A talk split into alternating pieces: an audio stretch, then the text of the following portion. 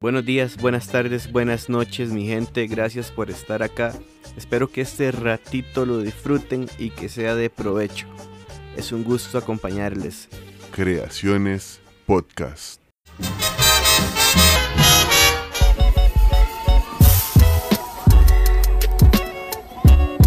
Bueno, bueno, ojalá que les haya gustado la introducción nueva de Whiskyembre. Espero que les guste y pues ya voy agarrándole toquecitos, mañillas a esto. Como lo he dicho desde el primer capítulo, para mí ha sido un aprendizaje, una experimentación. Ya voy aprendiendo por ahí tips, cositas nuevas. Tal vez adquiriendo un poquitito más de técnica, pues lo demuestro ahí un poquitito con el tema de eh, la introducción que ya tomó música, no solo la que me daba la aplicación para poner como fondo y otras cosas, pero eso es otro tema, aparte.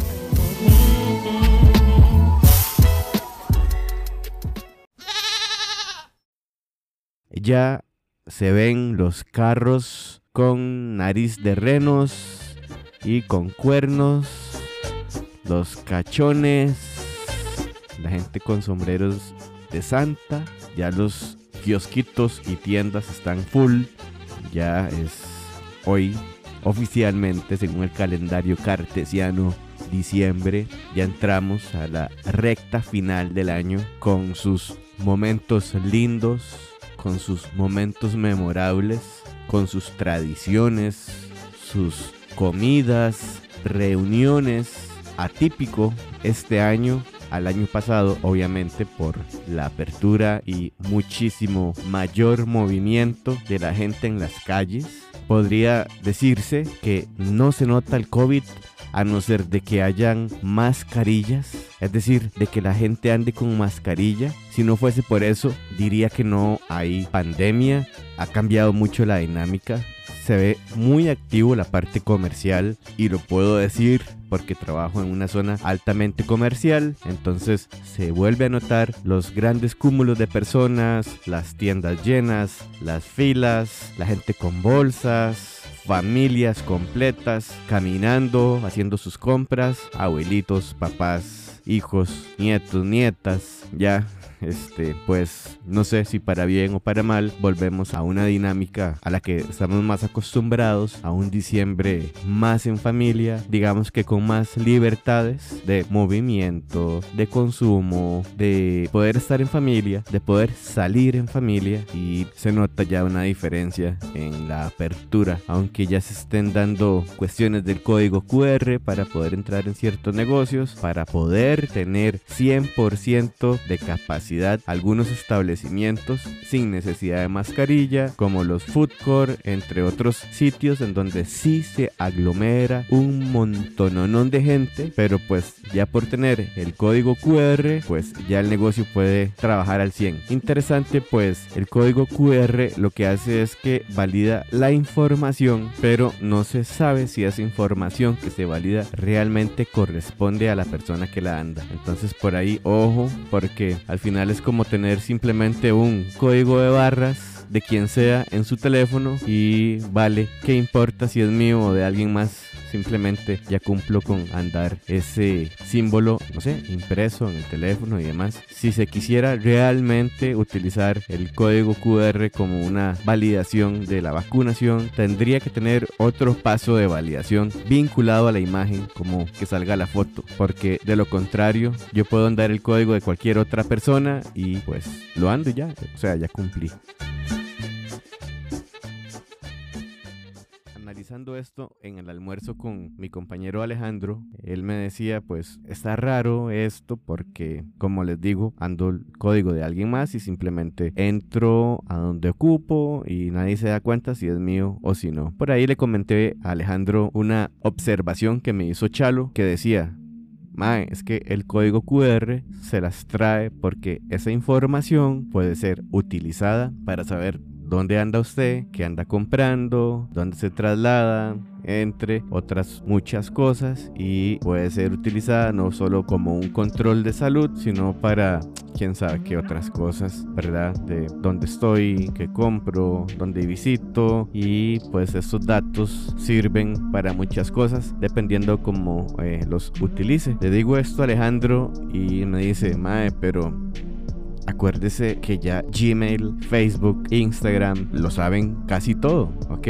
y empezamos a hablar rápidamente, bueno, de que, qué saben estas aplicaciones. Y por ejemplo, si usted habilita los permisos, Google sabe a qué hora usted sale de su casa, cuánto va a durar, a qué hora vuelve, a qué hora va a estar en su casa, los lugares que visita, las cosas que le interesan, las cosas que habla, qué tanto o no le gustó un lugar, generalidades en sus intereses y al final, entre otras muchas cosas que se saben por las redes sociales, se le atribuye a esta compilación de información a un algoritmo que realmente, ¿quién entiende? Y es que me parece ingenuo o inocente decir que es un algoritmo simplemente si de repente en su teléfono aparecen cosas relacionadas a las que usted estaba hablando. Es que el algoritmo se entiende si usted buscó algo relacionado a lo que sea. Y pues sí, le proyecta a usted información relacionada a cosas que usted buscó. Pero cuando le proyecta cosas de las que usted estuvo hablando, ese es otro tema. Esa es otra situación. Entonces, ¿qué es lo que saben? ¿Cuál es la información que realmente manejan? Es decir, si me llega un correo de compras a mi Gmail, ¿podrá Gmail realmente detectar de qué trata este correo y saber qué es lo que compré, cuánto me costó, dónde lo compré, de qué hablo? sobre esas compras o cuáles son mis proyectos o hacia dónde quiero ir y además cuáles son sus intereses. Por allá dice Hernán Jiménez. Papillo, ¿es que usted que cree que Gmail es una oficina ya de... ¿Cómo es que dice? En los dioses. Cuando se burla del Tata, ¿verdad? Pero es que entonces ya Google sabe dónde estás, qué estás comprando, cuáles son sus intereses y además si le sumamos las bandas smart, esos relojes que hablan de sus pulsaciones, su oxigenación, su peso, su índice de masa corporal, creo que hasta hablan de la capacidad de oxigenación, cómo se duerme. Ya uno más bien se pregunta qué es lo que no saben. Oiga, ¿y qué hago esto así como a lo que se me ocurre, a lo primero que se me viene a la mente? Pero haga usted la tarea realmente con alguien más, porque a veces uno no se da cuenta de algunas cosas haga usted la tarea con alguien más de sentarse a ver qué es lo que realmente ellos pueden recopilar con sus redes sociales, con las lecturas de sus correos, porque inclusive hasta los asistentes digitales le leen a usted el correo y le dicen, mira, tienes esto pendiente, te mandaron esto, estos son posibles respuestas pendientes. No, no, es que se las traen. Por ejemplo, cuando usted también se vincula con que tiene una relación con este o con aquella, que este es su papá, eh, que este es su ex, que ella es su mamá.